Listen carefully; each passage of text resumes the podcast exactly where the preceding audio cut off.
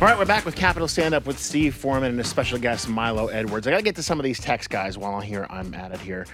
Um, 8606 writes in and says, I think Caesar Milan is a bleep realtor.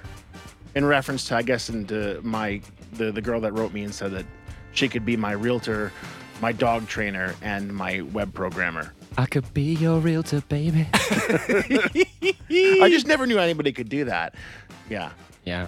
And then so and, this, and then we also have uh, Maybe it's a euphemism. I don't know. What el- I'm just curious now. If you say you're a web developer, a dog trainer, and a and a realtor, what else you can do? They must have a very weird website, that's for sure. Yeah. And then uh, um, Lisa writes in and says England is on an island as well. Well, that's good to know. I was wasn't sure about the geography on that one. thanks, thanks for that, Lisa. Thanks, Uh, Lisa. Lizzie- Lizzie, you yeah. keep 'em keep them coming. yeah. And then where else? Let's see. I have also, yeah, 9967 writes in and says, Is this Milo from Who Made Otto's song? Is he the house producer? Ah, no, that's that's not me. That's His not his the name minor. is spelled with a Y, and my name's spelled with an, an R. Oh, you're. He's Scottish, isn't he? He, Eh? he is he is Scottish, eh? but it's a good Hey, Uh, Milo. try, yeah. That yard bug mine, Eddie. Scotland's also an island, uh, Lisa. If you're wondering, it's part of the same the same Island. island. Yeah. Uh. and this is geography. Uh, geography on. the best two hours of geography on Yes. Moscow radio. God, can you imagine that? A geography podcast. that would be the most A boring radio thing show ever. about geography. Not Oh even not even my about God. geography in general, like including human geography, like just just about where places are. Yeah.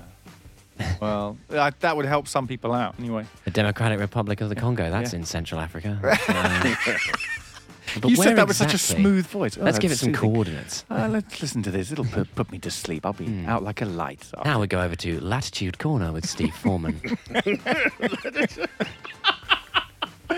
Yes, they're, they're on the plains of the Serengeti.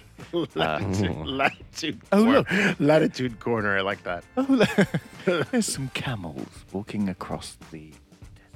Yeah. now we play Is It Volcanic? Hey! Volcanic Nation! Yeah. Oh. Yeah, I'm feeling pretty volcanic. That sounds, that sounds about like a really terrible club night promotion company in Leeds, doesn't it? Volcanic Nation, two for one shots if you get your tits out. Uh, Yeah. oh. you know, it's that uh, that kind of thing, isn't it?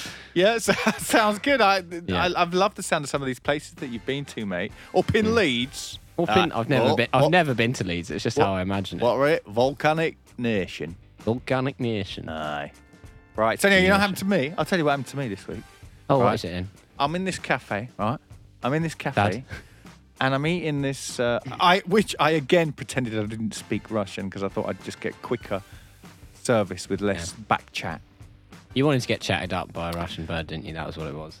No, definitely not. Just speak English until they come over. That, that old that old trick. No, I, I think that's a bit of a myth, mate. I haven't found that. Lord Although I knows haven't I've checked- tried.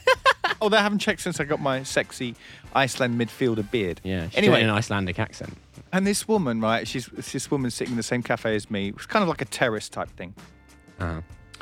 right? And she gets out into the middle of the bit there, and she just goes, "Right, if you break his bike, I will strangle you." Right? And she turns and walks back and just kind of looks at me in this rather creepy way, and uh, I'm just kind of thinking. Um, Right. Well, I didn't really enjoy that. That just made me uh, nearly made me choke on my milkshake, to tell you the truth. But, um, Wait, but so I, I if- can't, I've lost the thread here. So was this woman addressing you or someone else? well, no. You see, she's she stood up in a huff, angry, shouted at her daughter Okay. because her daughter's too big to be playing on the the the, the little, her brother's bicycle, Uh huh. and she shouted at her, "If you break his bike, I will strangle you."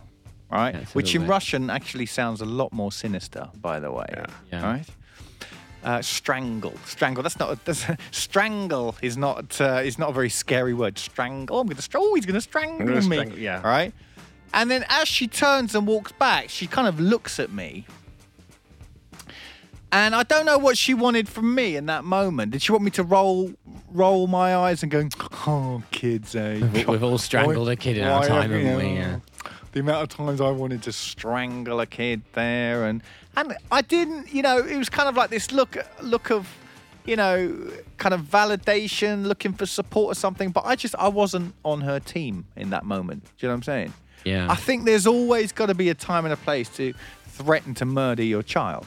Yeah. Right. And that place and that time is not a public place No. where other people are eating. That's all I'm saying. Because you know that's that's if anything evidence. You don't want witnesses. Yeah, well, yeah, she just she hadn't thought this through. Yeah. And also, I mean, and a smart kid is going to think there's no way she's going to murder me here in front of all these people. It'd be much scarier if you did it, you know, in a forest at night next to a Yeah. shallow grave. Hey, that would Um, really. Uh...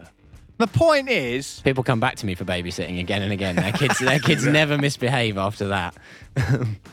and you can do a website and uh, what- what Yeah, was and it? dog, I also do dog training. And dog- Website dog training. yeah. But to be fair to her, this kid was pretty annoying. Right, I saw Yeah. him run, jumping about, running about, uh, uh, and everything like that. But um, but yeah, I understand. It's just letting off steam, isn't it? I think Yeah. we underestimate in society what people need to do to express themselves and let off steam. Yeah. But I think she went over the top there, really. Yeah. You know, with Yeah. the, with shouting at the kids. in many ways, it would have been less less obstructive just to strangle the kid a little bit. It would have made less of a scene. You know, j- just a light a light choking, and you know none of the noise. If anything, kids become less noisy when you choke them. Um, Is that from your babysitting experience? So yeah, you can tell us yeah, that, is it? uh, it's fine. You, you just got to know when to stop. If the kid passes out, you've gone too far. I think when the face turning blue is, is a sign, usually. That's a isn't very it? bad news. Unless unless you're choking a Smurf, um, which puts you into to whole new areas of existential Yeah. doubt. You know. Uh huh. Yeah, I don't know how we got onto this. Uh, okay. All I right, well, wonder. that's I good. wonder if that woman is not only a dog trainer, a web developer, and maybe she's also a babysitter as well. Okay, look, I can tell that you want to give this woman a chance. I I, hope was she's wondering- not a babysitter. I really do. Maybe she's like like a, a web developer, a massage therapist, a, a, a accountant, the whole bit. Yeah. Maybe she just does it. Just maybe she need one person for the Yeah. rest of. Is a massage therapist like a euphemism for I will strangle your kids? it's therapy for you and a massage for them. Yeah. Uh, a 12 year old Hindu boy. So, but I tell you what, you, with you uh, uh, making that ad and asking for three different services, y- you know, you get what you, you get what you get, mate. Yeah, I know it's true. You know, he doesn't want much, does he? This American guy. No, I mean, if, but, but I mean, if you can go one stop shopping, why not? yeah. One stop shopping. I mean, That's- who else that's the knows what? spirit. Who else knows what you could get? I could just need one person for the rest of my life. Put them on the payroll, and that's the end of it. Y- You get you get shops like that in Russia, though, don't you? Like, uh, would you like a woolen sweater, uh, cucumber, or BB gun? You know, it's kind of like uh, just like you know, you're going. We, we have most of the things you need for your day. Well, it's a man who can. The man who can. Yeah, absolutely. Yeah. I had kind of a scare. I gave my wife a scare the other night. I actually woke up. I was a, I did a voiceover in this movie, a big movie. I can't say which one it is, but I woke up in the middle of the night and I screamed in the middle of the night. I'm a celebrity. I'm a celebrity, and I'm. like- I woke up and I'm like, my wife's like, why are you screaming? You're a celebrity. I said, I'm a celebrity. I'm a celebrity, and then she's like, no, you're not. Go back to sleep. yeah, Wow. I was a ce- I I was and I was a celebrity for a little while. I, I mean, you can't really see me, but I was there. Where were you a celebrity? I was in a movie. It was in a very popular movie, Uh, but I did a voiceover. I didn't actually. I wasn't in the movie. I wasn't like an extra or anything. But it was a pretty popular movie. and Wait, you so could hear the me- you movie's could hear come me- out, The movie's but come you're out. still not allowed to say. I'm not allowed to say it now. Why? Because you can't. I can't promote that other. Oh, I see. You're not allowed to say it because of the radio. You're not allowed to say it because of the movie. Right, right, right. Well, yeah, yeah, Ah, okay. yeah. So I'm not allowed to say that. But but yeah. Can I you woke- say? Can you say if you say the movie's terrible? Can you then say you really- like absolutely do not go and see it? Better movies are available. terrible voiceovers. Um, But apparently, I was really happy to be a celebrity, and I woke up in the middle of the night screaming I was a celebrity. And I just went back to Celebrity. sleep. It's one of those words that's particularly annoying in a Russian accent. But Yeah. Celebrity. Celebrity. celebrity. Celebrity. Yeah. Celebrity.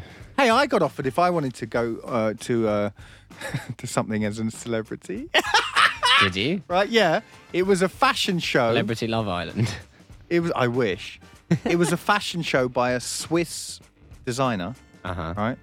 In the Swiss, in in the Swiss ambassador's um, uh, residence, which apparently is really beautiful. Rundown little gaff. That's what Sam Baxter did. Well, I don't know. They're quite good at selling watches, aren't they? Yeah. Fancy So gold. um, yeah, and this person offered to you know let me into the party as uh, as a, as a celebrity celebrity.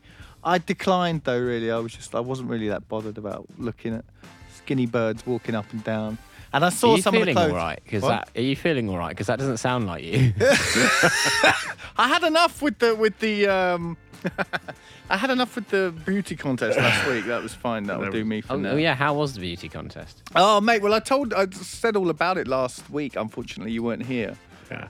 I gotta, get- I gotta get to a break, guys. I won't hold that thought. I gotta get to a break. When we come back, we'll have more of Capital Stand Up with Steve Foreman and a special guest, Milo Edwards. Remember the number plus seven nine two oh five one one one one zero five three.